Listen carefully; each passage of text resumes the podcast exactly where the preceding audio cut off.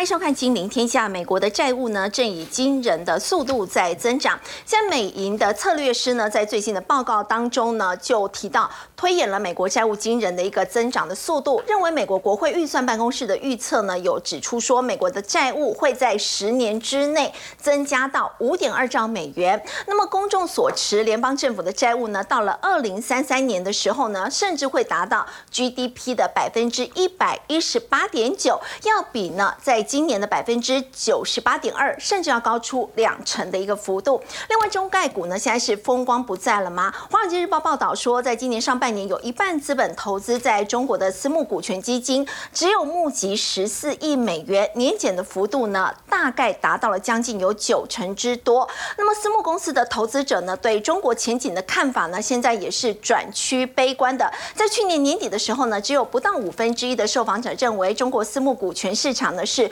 最佳的机会，而一年前呢，这样的一个比例呢，当时还有百分之四十六。中国的经济前景现在是越来越看坏了吗？我们在今天节目现场为您邀请到是中央大学经济学系的教授吴大任，大家好；资深分析师谢晨燕，肥豪，大家好；资深分析师林有明，大家好；资深分析师许峰路，大家好。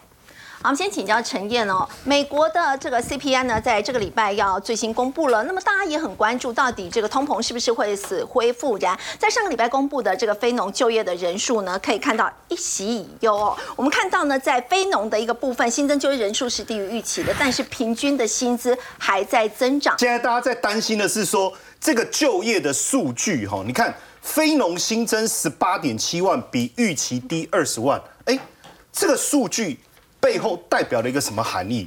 也就是说，我就业的这个状况，哎，慢慢的降温了，哎，那是不是未来升息的可能性就降低了？因为你不会刺激通膨啊。可是大家在看这个数字的时候。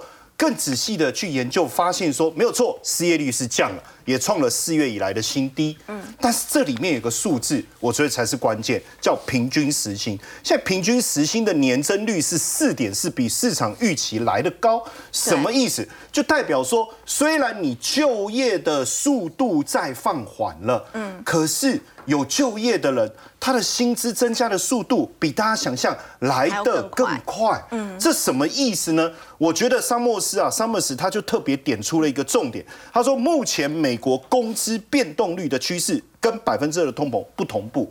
怎么讲呢？如果说我今天工资上升的速度比通膨的速度来得慢。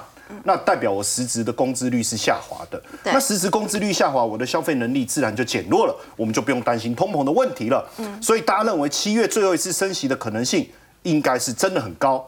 但是现在就桑莫斯的观察，他说按标准化年率来计算，工资的增幅应该接近百分之五，这什么意思呢？代表你的工资上升的速度大过于。通膨增加的一个速度，也就意味着实质工资率是上升的。对，那实质工资率上升的情况下，我们就必须谈到一件事，桑莫斯这里提到的叫潜在通膨率，嗯，在三点五，什么意思？什么意思？如果我们之前不是谈到那个消费信心，现在从已经创了二零二二年以来的新高哦，不管是美国消费信心还是密密西根大学所所统计的消费信心都创新高，大家不觉得很奇怪吗？你都一直说经济会走会软着陆也好，衰退的可能性也好，为什么消费是越来越有信心？所以原来真正的关键不光只是通膨降温。而是我们所看到的工资上升的速度大过于通膨上升的速度，也就是实质工资率的上升，当然就推升了我对消费的一个信心了。这样通膨就压不下来了，可能压不下来。所以你看哦，美国联总会理事包曼哈，他就说，哎。这因为你看到他说要进一步升息，还要再进一步升息。他说一定要进一步升息，很多人不理解为什么要进一步升息。其实你去看桑莫斯所表达的一个内容，在呼应到这一次所公布非农就业数据里面所谓的实质呃。平均时薪年增率的一个数字来看的话，你就理解他为什么要这样讲。所以这不容易，这个要很有深厚的这个基础哈。我刚好我今天教授在这，他要知道我们基础打得非常好，我们才能讲出这一番的推论啊。要不然为什么包曼要去讲这件事情？所以你说如果他不再升息的话，不可能把通膨压到百分之二，其实背后还是你工资上升的速度的一个问题哈。所以他说你的数据。看起来，所以为什么他要偏鹰派？原因在这里了哈。那为什么为什么工资率一直居高不下？对你知道现在美国企业他们发现说，嘿，很很多人就可我觉我不知道为什么离职率很低。当然有一种可能是外面的这个呃工作不好找，还是说啊反正就这样。所以你看哦，这个离职率目前的状况，尤其是自己离职的比率啊，其实是相对偏低的哦，相对偏低。可是其实就企业来讲，实职工呃。工资增幅持续快速的一个上升，对大部分的企业来讲，其实压力很大，成本压力很大所以你看，路透他就讲说，你看富国银行、啊、道富银行最近离职率不如预期，人事成本太高，所以他们很多金融业现在很多员工都不愿意离职，不愿意离职，因为可能外面的工作确实没有那么好找。对。那再加上企业确实有调薪，那我何必走？可是这个对企业来讲，成本增增加的速度太快所以我们别忘了哈，其实今年整个裁员潮并没有因此没有并没有降温，所以在人事成本持续提高的情况下，嗯。裁员的状况还是。必须要去面对，嗯。但是大家都不愿意离职，这会产生什么问题？变成真的需要员工的需缺呃需要更多帮手的产业嗯或者是公司找不到人呐、这样的情况下就反反映在这个台积电或者是半导体产业身上。为什么？你看哦，这个是德勤，他就说哦。他去做了一个统计哈，这个呃这个国际前几大事务所，他们就说美国半导体业未来缺工人数，这个蛮吓人的哦，七万到到九9万人哎七万到九万。那也因为缺工的问题，最近当然台积电也也遇到了很多，比如说工会的抗争啊，或或者是新闻记者采访说啊，那怎么办呢、你们的投产要延到二零二五年。实际上，当然大家说成本的问题，各方面真正的问题其实就是缺工。但是缺工这个问题有没有办法短期快速的解决？最近啊，这个呃全美的社区大学跟几个几呃社区学院或是几个社区大学，我们在看啊，他们呃他们做了一些计划，叫做十天课程。哦，就是说你来上课哦，任何人哦，没有特别学历的限制，也没有特别这个这个呃工作经验的限制。那他们推这个课程的目的是什么？就是要解决半导体就业的问题。比如说亚利桑那州的社区大学，他就推了十天的课程，真的不用经验，你来。当然，我不是保证你上完课能够就业，但是我保证你可以接受到面试的机会。你要去想，你一个没有经验的人。不管你的学历背景是什么，坦白讲，你要接受面试的机会一定很难。嗯，尤其是金圆厂，它必须有它的一个要求。但是你上完这十天课，表示你需要的具备的一些 know how，你可能有了，在这十天当中，你就可以呃面试。而且在这当中，他们发现就是年轻人、女性哦，还有各种族的这个参与的这个比率相当相当的高哦。确实可以解决一些就业的问题，也能够解决这个缺工的压力。所以现在包括台积电、Intel。跟 Global Foundry 也好，他们都开始跟这些社区大学来合作，是不是能解决这方面的问题？当然，你说，哎，为什么会突然之间就是半导体产业缺工的状况大爆发？感觉是一个大爆发。这当中还有一个就是最主要原因就是 AI，我们在节目里面谈的非常非常多哈。那这里面还有一个就是 CoWAS，就是最近我们特别了解到哦，就所谓二点五 D，或者甚至未来的三 D 的一个封装。这个技术能够解决这个摩尔定律的一个问题。好，那这个问题其实也让美日发现一件事：你现在把台积电找来了，对不对？好，你有晶片了，OK，这没有问题。哎，可是现在 AI 产业大爆发以后，对于这种所谓更高阶，甚至我们讲呃 HPC 这种的晶片的需求，那封封装产业怎么办？那台积电说：“哦，我可以做，我现在就是我自己做啊。你看我 CoWAS 我就自己来啊。可是问题是你不，你的这个封测厂没有在美国啊，嗯，对不对？你看他说他未来年产十二万片甚至二十万片，可是有六分之一要给辉达，辉达在哪里？在美国啊。那你要不要来美国？所以你看到、哦、现在包括美国跟日本都希望这个本土制造，嗯。”包含什么先进封装厂啊，真的要求越来越高，所以相关的人才的需求一定持续的攀升。当然，这一次这个《纽约时报》啊特别呃做了一这样的一个报道，因为他找了张忠谋做了一个专访哦，在这里面他谈了些什么？为什么美日突然之间好像又嗯这个警觉性又提得更高了？当然在这里哈，他就谈到就是说美国对中国的这个呃所谓半导体的一个政策哈，就是他现在阻止中国拿到这些先进制程尖端半导体的尖端的半导体技术，在这里面这个方向到底是不是正确？我想张忠谋其实都有表态过。嗯，这里面他谈到几个重点，第一个他说美国公司一定会失去一些业务。对，哦。不过他说中国还是会找到反击的方法。那我不知道是不是也因为这样，所以拜登最近也有一些动作了哈。那另外一个还有谈到就是说，哎，那是不是这样就能够掐住这个这个控制这个半导体产业最重要的那个咽喉点？他说基本上是这样，因为你把它。掐住了，他什么也做不了。如果真的想要扼杀中国大陆发展半导体的话，其实中国大陆会什么都没办法做。对，确实他所谈到的确实是这样。对，当然在这当中也谈到了所谓的地缘政治的问题哈。那这个部分，张忠谋是说倒不是那么担心，但是不是也因为这样，就说呃，就全球布局的策略来讲，他还是提到中呃台湾的核心的一个地位以及全球。这个战略地位的一个布置，他也谈到，所以我们就看到说，最近这个虽然股价修法说会之后有一些修正，对，可是买盘其实还是有稳定下来。毕竟台积电这个霸主的地位，大家还是非常的一个关注，而且需要。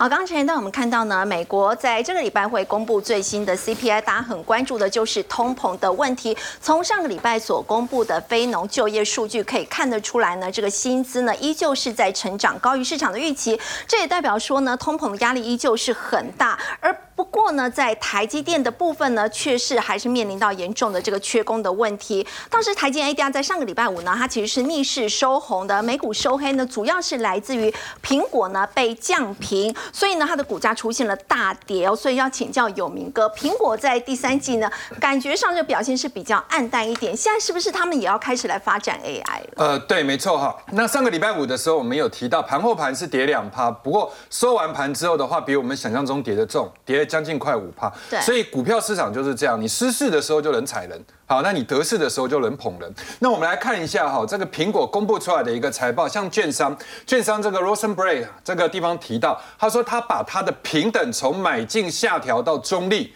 好，然后呢维持目标价一百九十八美元不变，但重点来喽，重点是第三季不好，然后下来第四季也不会好。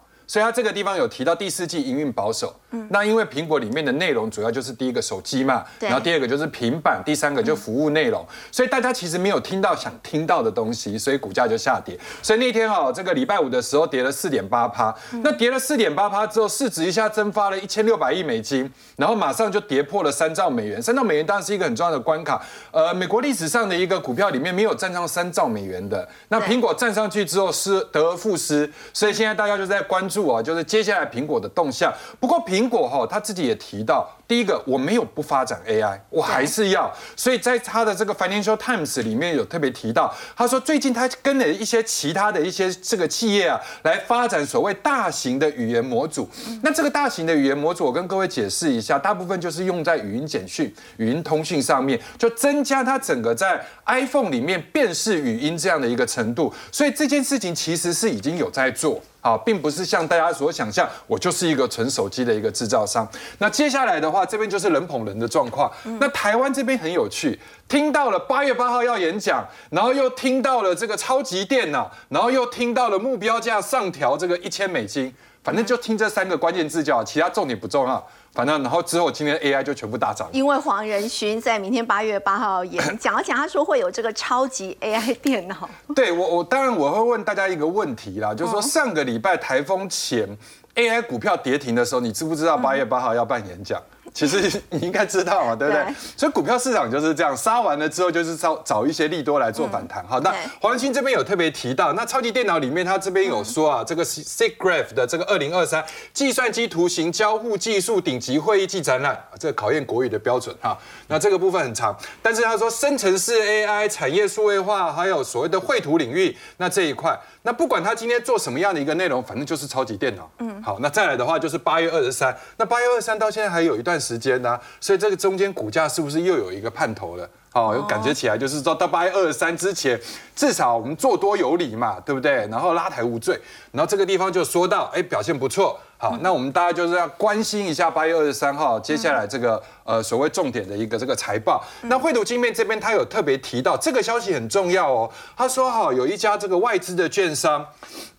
他这边有代提，因为你有所谓的 GPU 的加速器，然后呢，这个地方成长二点五倍，复合成长率有百分之八十五，然后呢，再加上我觉得这才重点，买库藏股，所以给予这个辉达呀一千美金的一个目标价。各位知道这一波高点是多少吗？四百八耶。所以一千的话还要再涨一倍哎，好，那它当然没有压时间呐。如果说时间很短的话，那我想全世界的一个 AI 股票还要再继续喷一次哈。但重点来了，我们先把这个所谓的衍生的一个讯息，第一个是苹果，第二个是 NVIDIA，我们先跟各位解释一下哈。这个是苹果的一个图形，它这次啊这个缺口正好被财报咬了一口。那我们来看一下，因为高点是在一九八点二三，颈线是在一八六点六。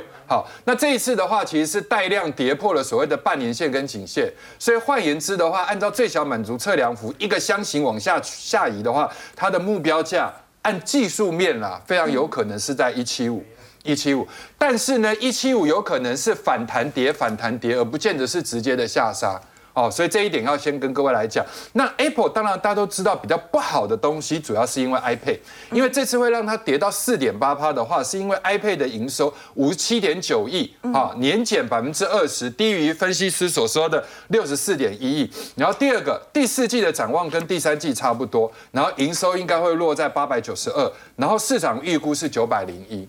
好，所以到目前为止，各位听到的都叫坏消息。那因为也比市场的分析师预估要来的差，所以才会跌四点八趴。但是财报里面还有一些亮点，就是大中华销售，大中华的销售年增百分之八，是扭转了两季下滑百分之三的一个颓势。那各位要知道，其实，在大中华区，大部分都是 Enjoy 系统。那 Enjoy 系统里面，如果能够让苹果的 iOS 增加百分之八，就代表苹果的市占率有在提升。那我觉得跌到这里的时候，接下来。来应该反映中国这边的市占率，因为中国的状况很差，手机卖的不好。但会不会苹果因为这个地方而填补了空洞？然后再来的话，就是穿戴性装置或者是服务性的一个收入跟 iPhone 哈。然后接下来我们来看 NVIDIA，大家请注意一下哦，NVIDIA 这次的一个走势，它基本上是沿着一个上升趋势带。那上升趋势带的上缘、下缘之后，最近是不是到下缘之后开始反弹？所以下一次到八月二十三号财报之前，它应该是往这边走。好，应该是往这边走。那中间的一个过程还有大概十几个到二十个交呃十几个交易日啊，所以应该还是有一些空间。好，那接下来的话，我觉得这个我们刚刚都特别已经讲过了，就是说现在大家全世界都在看它，但是呢，老实讲，台积电这次没动。那台积电跟 NVIDIA 之间的关系其实是最密切，所以大家在做 AI 的时候有点人格分裂。就我们知道 AMD 创高了，我们也知道这个 NVIDIA 很强，可是台积电就是不动。所以现在回头我们要来去做，等一下跟各位来讲过的那一些伺服器相关的一些股票的时候，大家心里面还是要有一个底气。并不是全面性的这么乐观。嗯，大家都觉得今天 AI 股呢，感觉上是大复活了。那么接下来真的就没有那么大的风险了吗？还是说有哪一些其他 AI 相关的个股还是可以继续留意？对我比较倾向于斐鱼所说的后者。哈，那我们大家用一个比较另类的一个思考给各位观察。如果大家还有印象，二零二一年长隆哈，当时的航海王就是他跟杨明还有万海。那我们从一个角度来去切入，叫违约交割。那为什么我要特别提呢？因为其实最近的伟创也开始有违约交割，在台风之前嘛，对。那违约交割这件事情在历史上会不会复制？它到底代表什么含义？好，那它这里面背后又有什么猫腻？我们可以跟各位来讲一下。第一个，长隆其实在这个地方就曾经出现一点一九亿的一个违约交割，但因为后来跌了两根之后，大家发现说，哎，其实没差呀，因为跌完了之后又继续涨，所以每一次的违约交割啊，都意味着就是它后面清了符额之后，股价在上升。好，然后结果后来又在这个地方出现了七千五百六十三万的一个违约交割，但是股价还继续涨。所以就会让很多的小白跟很多的少年航海王在这个地方失去了戒心。所以我们常在讲一句话：三十六计的第一计叫瞒天过海，它的开场白就是这样讲：背周则易待，常见者不疑。就很多人觉得说，你看狼来了，没事嘛，没事嘛，所以接下来没事。但是这一次就出事了。这一次的话，小额之后，后来又出现四千六百一十五万的一个违约交割，从此之后的长龙就下去了。哦，对，所以违约交割意味着就是第一个大家心很大，第二个大家没戒心，第三个部分筹码已经乱了。嗯，所以由这件事情，我们回头来去看，伟创这次才第一次哦，在这个地方出现四千八百六十五万的一个违约交割，但是历史上的重复说一定可以复制，说啊，你至少还有三次才会死，未必。好，所以我觉得最近的一个反弹，大家要特别注意啊，呃，注意一下，这个叫阴在阳之内，不在阳之外啊，就是很多的弱势的现象是在反弹的时候在里面。等到你看到跌的时候，已经来不及了。嗯，好，所以这句话的意思是这样。但是我觉得 AI 基本上是没有走完的哦。嗯，我记得我在上个礼拜有跟各位讲一个重点，伟创的高点、跟广达的高点、跟英业达的高点都不是最大量，所以最大量形成的最高点的话，基本上都会被突破，因为那个量叫量先价行。可是这一次的伟创他们都没有。但是光宝科有，光宝科的高点一七四点五，它伴随的是最大量，所以这个一七四点五应该在技术面的含义来讲是会被突破。那这个代表什么含义呢？这个就是我们跟各位讲电源供应器。那如果换言之，伺服器需要电电源供应器的话，那还有所谓的充电桩。是不是还有电动车？所以它的题材涵盖面比较广。那这个大部分都集中在 AI，但是这个还有电动车跟其他的题材。好，那如果从 SPS 的角度来讲，有光宝科、有康舒、有台达电。康舒今天也在转强，所以会比较跟各位来报告，就是第一个没跌停，他们俩这两档都没有跌停锁死过。然后第二个也都没有违约交割，而且题材又多。我反而觉得在 AI 里面，应该是要从伺服器的相关股票来扩延到包含像 PCB 啊或者电源供应器相关的族群。好，刚有明哥带我们看到呢，虽然 AI 股在最近杂音是比较多，不过在 PCB 以及电源供应器的相关个股的部分呢，其实在接下来还是可以持续留意的。不过呢，在台股的一个重头戏呢，还包括 MSCI 的权重调整哦，在这个礼拜呢就会进行了。要请教这个封路，台股在这一次权重呢，好像是有机会可以小幅度的往上来调升哦。那么大摩认为说呢，台股如果说长线来看比较乐观的话，是有机会来到一万九千七百五十点。如果说到一万九千。九千点的话，在年底前有机会吗？我个人认为应该是相对有机会哦，有机会，我认为是有机会。虽然它是不是是乐观才有什么，对，才有到一万九千七百五，但我认为不用特别乐观也可以哦。那我们主要的原因是来于来自于说，其实这次台北股市在涨的过程里面，你有没有发现台积电其实没有很用力？哎，台积电没有用力，它也没有创新高，指数已经来到一万七千五，上一次可以到一万八千点，是因为台积电喷到六百多，哎，那这次怎样来看，还差一百块。那如果一百块加到台股市，我们就差大概快要一千点。那我们再看几个重点，我看它基本上的话，今年大家都可以认同软着陆的机会是非常高的。对。那软着陆有一万七千五到了没？其实这次已经到了。嗯。那悲观的情况，我认为这个出现的几率不高啦。除非有再再回档到一万五千两百五十我认为机会不大。那必须要是美中的贸易战有新的更。升高一级的对抗才有可能。嗯，好，再来看到台北股市的话，我们看今年啊，其实季线部分都守得很稳。嗯，季线守稳之后就往上创高，即便来到这里创高之后，它很快压回来，来到季线还是往上走。那只要来到季线，基本上都有强劲的支撑。再搭配上，我认为。年底、明年初还要选举哦。那通常选举前一年股市的表现都会特别好，因为大家不晓得说未来会有什么状况嘛，对不对？当然，最好的机会就是在今年先把事情先做到。好，那我们来看一下，那今天大家都在看到，还是在看 AI 还是看 AI 吗？AI 伺服器现在是主流，那么接下来呢？这个 IP 族群会被带旺吗？我认为会有机会被带旺。那我们首先当然一定要看它的创意，为什么一定要看它？因为这一波 AI 跌是从它开始起跌，它法收会完之后告诉大家说，哎，我毛利率可能会下降，然后我的营收可能今年本来预计要成长，变成可能不成长，它获利只有小幅度的成长，哇！结果当天一个跳空跌停之后，就引动了整个 AI 股全面回跌，所以我一定要看它。那我们要先跟大家提哦，创意其实在 AI 相关族群里面，它除了所谓的一个 ASIC 的特殊晶片之外，再来就是它有。先进封装的 IP，但这些在目前上用的量大不大？第一个，ASIC 的的的装案还没有正式的出货，这要等到明年甚至于是后年，啊，再来量也没有很大。另外，先进封装的 IP 现阶段虽然大家都在看，但你你的设备产能就不足啊，所以也有限，所以它才会再下修。但你看它这一波已经走了这么长，从去年的十月是三百多块，攻到两千块，嗯。那拉回来休息整理一下，应该也是蛮合理的啦。继续在这边整理，但只要它不跌，嗯，IC 设计在这一段也会有反弹的空间。那我们先来看，现在真正有受惠到 ASIC AI ASIC 的题材，就是因为四星 KY 它是有亚马逊的大订单，可是一直以来它都是它的客户。再来就是 Intel，好，Intel 它也开始有下单在这里，然后呢，它还有车用。刚刚有明兄特别讲，如果只有 AI 不够力，它如果还有车用，那更好。对你看它拿到中国电车的这个啊 AI 纳米晶片的一个订单，所以题材相对多，所以它今天接近季线附近，它就已经拉出一根长红，有机会去挑战前波高点哦。因为今天这一根涨的是非常漂亮，一红吃三黑，那它可以代表。那我们再再看整体，今天还有一个题材是呃外资调高了 M 三幺这家公司。那它的特色是因为它现阶段有很多国际大厂退出了方俊的 IP，所以它变成是把订单就转到它身上。因为这个题材，但请大家注意，啊也是在季线嘛，嗯，然后题材来了，大家一起涨，所以它今天也往上攻。但我就我对它的看法会比较相对比较保守，毕竟它的量比较没有这么多。好，那先来讲在量的问题。对量比较多，因为你创意不攻，它要攻就比较难。那你如果只是看到题材，那大家会去做谁？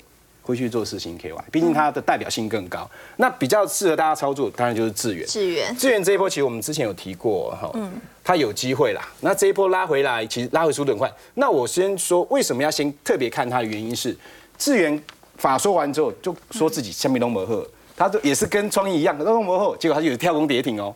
我当时就讲说，这个跳空跌停之后，未来创意就会走它一样的路，但它先跌了，先跌先筑底。那今天它是有公道涨停的，对那市场上现在都在传，它有几个特色啊，几个特色。第一个，它是 ARM 的合作伙伴，好，这个未来会有在相关的营收成长。唯二的合作伙伴唯二啦。那未来可能接单最多会是它，然后再来就是啊，当当然它它也有 IP 的概念嘛，还有 N NIE 的这个啊专案。那重点是大家都在看这些之外，MP 这是什么？其实就是智慧电表啊，智慧电表这部分他也琢磨很深，但是这边没有写到，是现在还没有被证实，是业界在传闻的。好，业界传闻的就是未经证实，可能比较有想象空间哦。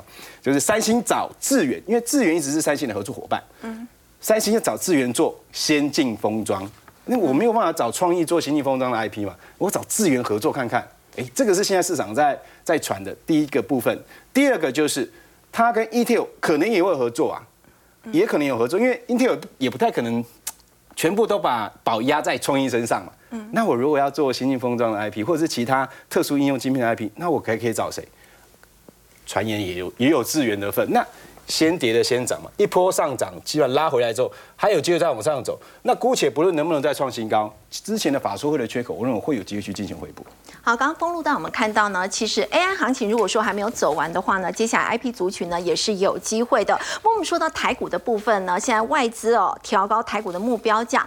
中央大学呢产经中心他们公布的消费者信心指数，其中在七月升幅最大的，也就是未来半年投资股票的一个时机，可见台股的行情还是不看淡。不过如果说在股市呢，现在还是看好的情况之下，在房市似乎呢这个杂音就比较多了。我们要请教吴老师哦，在房地产的部分，先前平均地权条例的子法修正案七月一号上路之后，其实在之前哦，很多的专家就说这会变成很多的建商倒闭，甚至会引发这个烂尾楼潮。果然，台北市现在包括在大同区、在北投就已经出现了烂尾楼了，这是代表说房市接下来看法是比较悲观嘛？OK，诶、在烂尾楼的部分哈，我想可以先、先谈一下。好，就是目前就看到两个个案，好，所以这个还不是很普遍的一个现象。但是呢，其实烂尾楼的出现啊，也不见得跟平均地权条例的修正有关。嗯，好，其实是这这几年哈，诶、特别是从二零二零年下半年开始，我们就可以看到很多建材的价格开始在上涨。好，那再加上过去台商回流，哈，在台湾有很多建厂的动作，好，所以也也拉动了那个台湾的建筑业的工资。好，所以工资建材价格上涨，所以会使得这个营建成本大幅上升。好，所以所以我们可以看到，在台湾有很多建商，他是诶、还没开始盖之前，他就先卖房子，这个就是预售屋嘛。好，所以他可能在房价低的时候，他就把房子卖掉。好，但是接下来这一两年，好，接下来两三年要盖房子的过程里面，他只要碰到营建成本大升，那他可能就是他他他卖房子收到的钱没有办法去支付，好，那个他后来，诶、就是营建成本大升之后，好的这些支出，好，那当然就会产生诶亏损了。好，那所以说，如果他的这个，诶、就是财务的规划，好出了状况，那有可能老板就会跑掉，好，就会产生烂尾楼的现象。但是因为过去台湾的房地产，好有十年的多头，好，所以很多建商都赚了很多钱。那即使呢，这这样的销售方式让他们有一些亏本的这个状况，但是规模比较大的建商，他还是可以承受。好，那那所以说，诶，我是认为，诶，诶，到目前看起来，这个只是一个。诶，个案的一个现象，哈，它还不至于哈扩展，哈，变成是一个全面性的一个情况。那至于说房地产的信心，哈，它又是另外一方面的问题。好，那我们可以看到，诶，就是我是负责我们台台湾经济发展研究中心的运作了，哈。我跟台湾房屋合作有这个新的这个指标，现在有一个新的指标。对，我们最近的七月份好的调查结果，哈，它就是诶在一百零七点。好，那那这样的点数哈，诶，它其实，诶，我我我应该稍微简单的说明一下了，就是我们的那个消费信心哈，诶，本来是有六个分项，那从二零二零年四月之后又增加了，诶。那个房地产的信心指标，那那所以说我们目前哈有七个主要的，诶，就是分项指标。嗯，那那这些指标呢，它的范围好就是从零到两百，那一百是分界点，一百以上是代表乐观，一百以下是代表悲观。所以我们可以看到这一次股市信心它有大幅的回升，但是呢，它的它也只有四十几点，还不到五十点。就是购投资股票的时机的话，如果说以七月份来讲的话，是四十九点，四十九点多，所以。所以呢，它信心是有回温，但是呢，它还不到乐观的水准。但是购买房地产有一百零七点三五，哎，代表是很乐观吗？对，没错，就是在房地产的信心的这部分，其实还是蛮强的。嗯，哎，那所以说，经过哎这一两年，它都大概都还维持在一百点以上。而且在下半年，其实大家认为 GDP 保一都其实有困难的情况之下，要请教这个吴老师，为什么下半年的这个房地产的部分还可以亮出代表景气比较稳定的绿灯？是。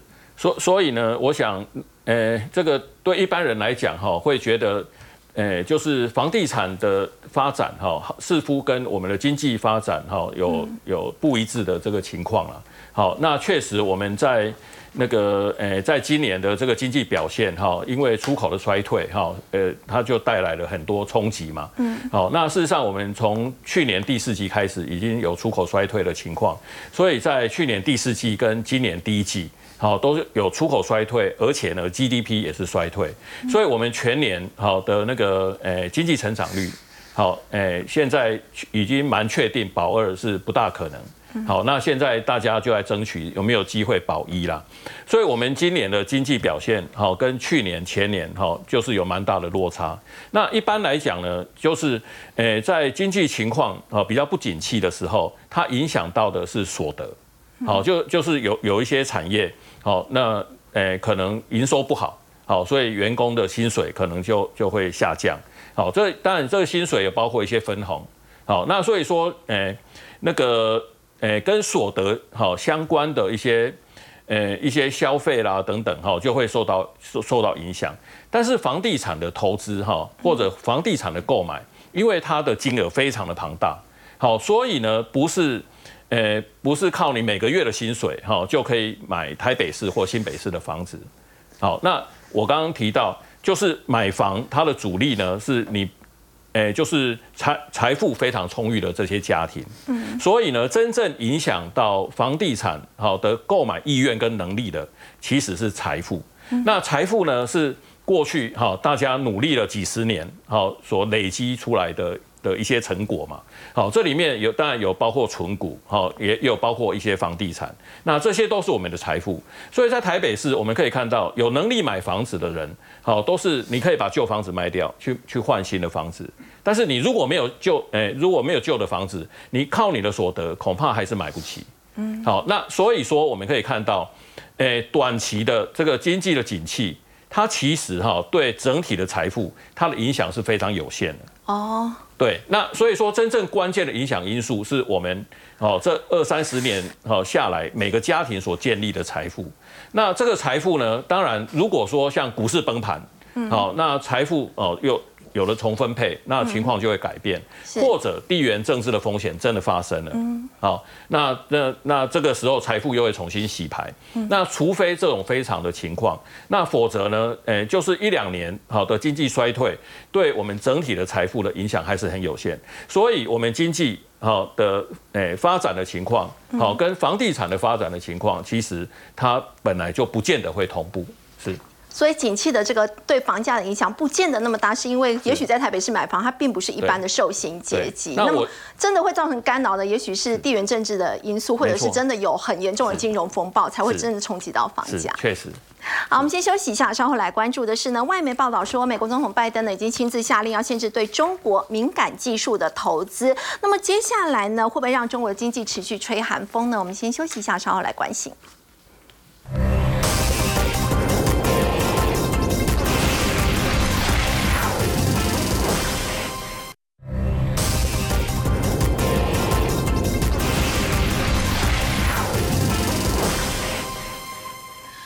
媒报道说，美国总统拜登呢亲自下令要限制对中国敏感技术的一个投资哦。除了成熟的晶片之外，包括中国的自动车的这个技术，也成了现在美国的一个安全隐患。所以要请教陈燕，如果真的实施的话呢，对中国经济是不是更加雪上加霜？嗯，不晓得是不是《纽约时报》对张忠谋的那一个专访挑起了拜登更敏感的一个神经哦。因为你看路透特别讲到哈，拜登在八月八号要发布行政命令，而这个行政命令是。跟特别跟哪些人讲？私募股权、风险资本，就我们讲 joint venture 这些资金在做什么？他们其实长期以来一直在中国针对各种科技领域在做资金的投入。哦，说实在，真的是包含了半导体、量子计算跟人工智能。所以你说这些资金有没有推升中国在这些领域发展的速度？我认为有。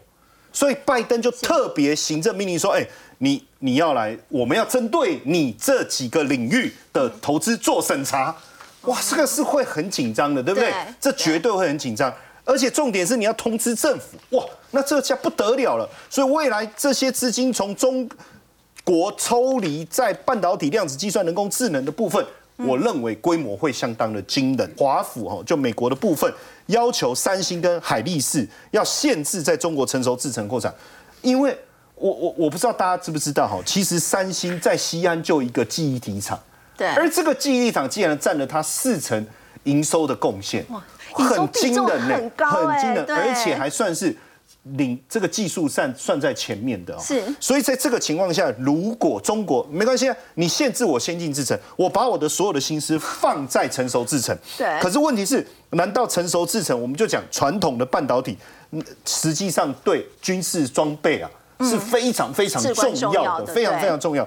而所以，如果中国在这个部分它大量量产的情况下，有没有可能反而像之前面板啊或太阳能产业带来一种所谓倾销的一种效果？嗯，我大量便宜的这些成熟制成的一些产品，我就倾销到世界各地，有没有可能要小心？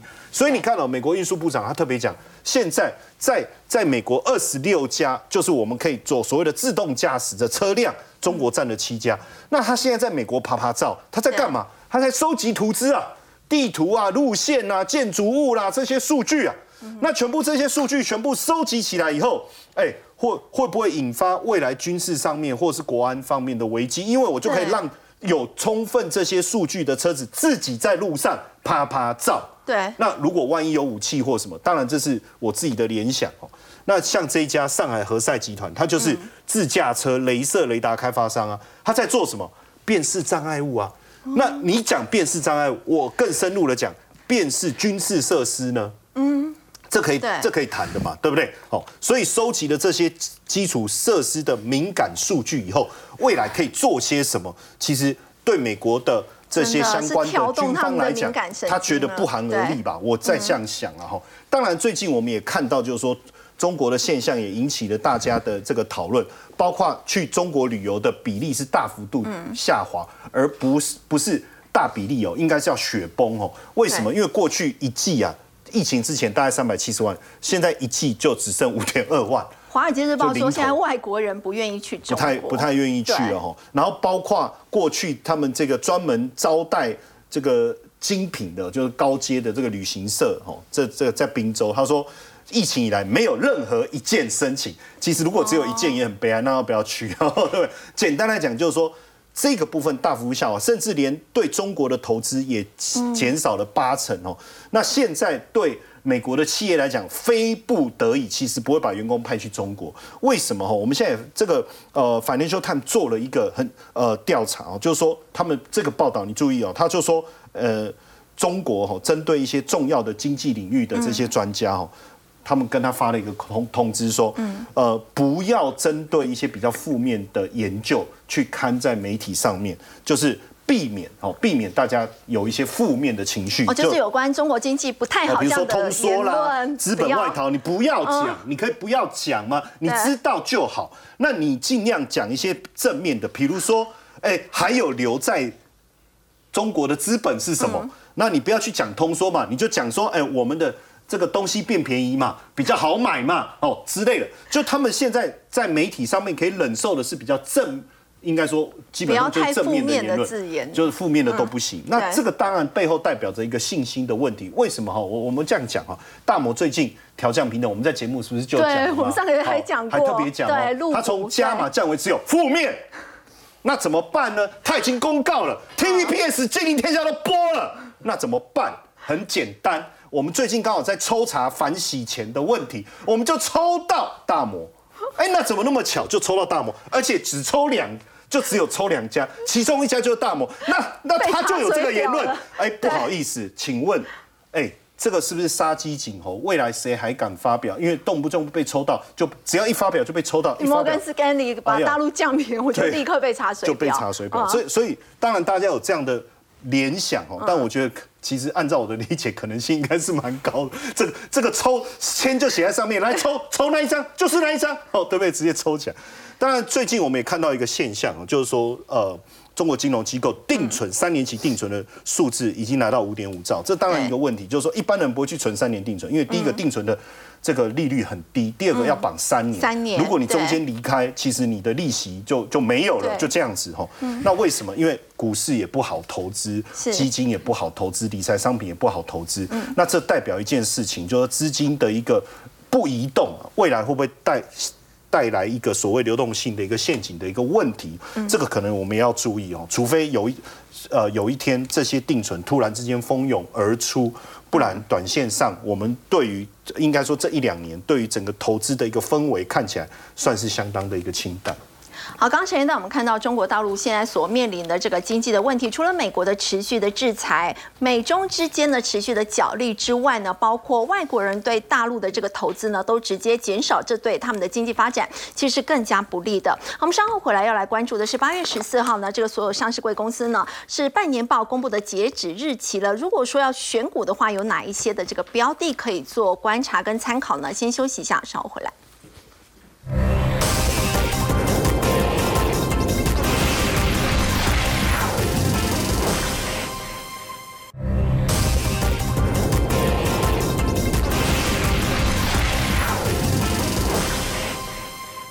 八月十四号呢是上市贵公司公布半年报的截止日，而且十号之前呢也要公布七月的营收。请教有明哥，如果我不想追高 AI 股的话，可以参考半年报跟七月营收来选股。绝对可以哈。第一个，股市走到这里的话，其实公布半年报已经把一整年啊，大概一半的一个业绩已经反映出来。所以，到底哪一些股票是涨真，哪些股票是涨假？我觉得业绩是摊上去了之后，就跟喝雄黄酒一样，就要现出原形。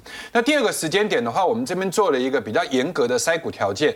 第一个的话，就是第二季的获利要比第一季好，因为我们都知道第一季的状况，因为连续性的一个升息不好。但是如果到第二季还没有比第一季好的话，很可能它的这个落底的时间要递延。那那些股票我们暂时不会选，所以我们会选第二季的获利大于第一季的获利，然后再来的话就是双率双升，因为主要哈就是获利有的时候可能来自于业外。啊，比如说汇兑啊，或者是认列一些转投资收益。那如果说是双利双升的话，就包含毛利率、盈余率的话，那就可以让大家比较放心，那是你本业在成长，然后加上所谓的七月营收要比六月营收要来得好，或者是比去年同期要来得好。那当然这是一个比较严格的标准，符合越多的，我觉得在这个时间点上面，它未来的底气又越强，它底下的一个护城河就会越深。那各位注意一下哦，因为公告的这个数字还不是很多，所以在假日之前，我帮大家整理出来，半导体里面就包含像一五六零的中沙、二呃三二五七的宏冠店跟三五八七的宏康。那当然有一些公司，比如说像他们一点点哈，稍微有一点点的这个不符合标准啊，但是基本上瑕不掩瑜。不过看这张表里面有一个很重要的重点，M O M 会比 Y O Y 要来的重要。很多人都会觉得说年增率会比较重要月。增率比较重要吗？我跟各位讲哈，在股市反应里面哈是，这个月如果比上个月好的话，市场上一定会比较认同。哦，对，因为六七月都是淡月嘛，哈，就是五穷六绝七上吊，所以七月比六月好的时候，市场会第一个买单，因为你不能跟去年的高基期做相比哈。对那但通讯里面就是全新跟宏杰科，PCB 里面当然其实有台药跟台光电，台光电是今天下午才公布的，好对，那台光电的状况也非常好，光学里面有亚光，连接线里面有合昌，环保里面有中联资源，那。呃，这里面大概有九档股票，先帮大家做一个简单的扫描。那接下来我们来看一下哈。那上个礼拜的时候，我们有跟各位来讲，我们看好 PCB，对啊，我们特别去讲，呃，已经有 PCB 的股票上了四百块，那是一个非常大条的事情，那个叫台光电。那台光电今天是涨停哈，那台光电的营收状况也很好。那台药今天也是涨停哈，因为这个是盘中做的一个资料。呃，原则上的话，其实它的本益比有点高，因为第一季的话，第二季是赚一块，第一季还是负的。老实讲啊，一百多块的一个股票，上半年说实在还赚不到一块钱，确实是有点贵。但是问题是哈，我们可以看到投信，投信在这个台药这档个股里面啊，到上个礼拜为止，居然买超了七点八趴。所以我想暂时之间你还是可以跟着这个投信走，因为 大家对伺服器的本益比还是拉得很深哦。不过 leader 还是台光电这一档个股哈，我反而要提醒大家，之前它比较冷门，但是最近开始活跃。你可以看它打了一个很大的底，这个叫六一五八的合仓，突然用跳空来确立出生段，下来之后又勾上去。你你你有没有发现？第一季是亏零点二二，第二季是赚一点一二，这是正式的由亏转移。然后双率双升，然后呢，营收又结束十五个月的衰退。还有一点很重要。啊，你赚这样的钱，你才三十几块；啊，你赚这样的钱，你一百多块。啊，是我的话，是不是大家应该要去看比较便宜的公司？好，刚刚有明哥呢带我们看到呢，包括接下来呢，除了 AI 已经涨多的这个个股之外呢，在相关的铜箔基板啊，或者是高速传输连接器厂商呢，都可以来做留意。我们先休息一下，稍后来看到的是呢，平均每两年会升级一次的这个伺服器平台，在这一次呢，是英特尔开出了第一枪。那么接下来呢，台湾的散热厂要怎么样来布局操作呢？先休息一下，稍后来了解。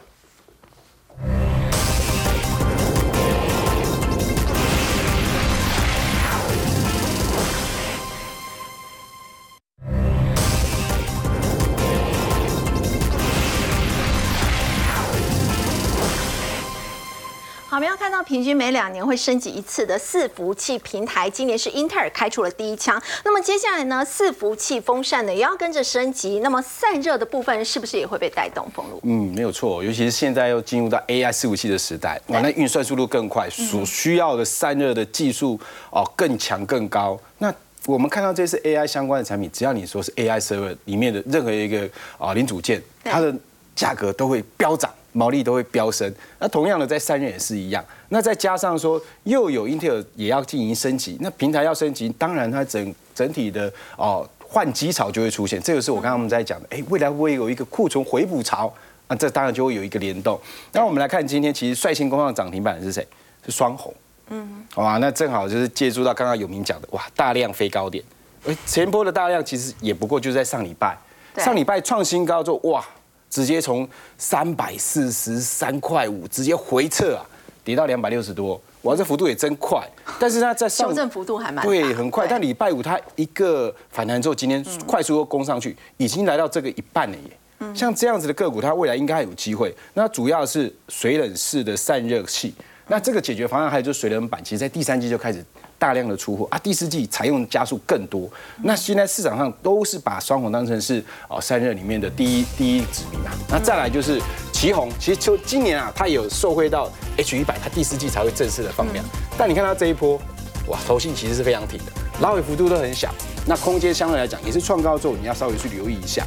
那见准的话，这就比较适合大家，也可以适合大家操作，因为它的诉求就是，哎，过去是一个一个马达，现在都是两个马达，哦，现在变成是双马达，双马达的出货，所以它出货是倍增，那它这一波算是比较落后，那涨上来之后。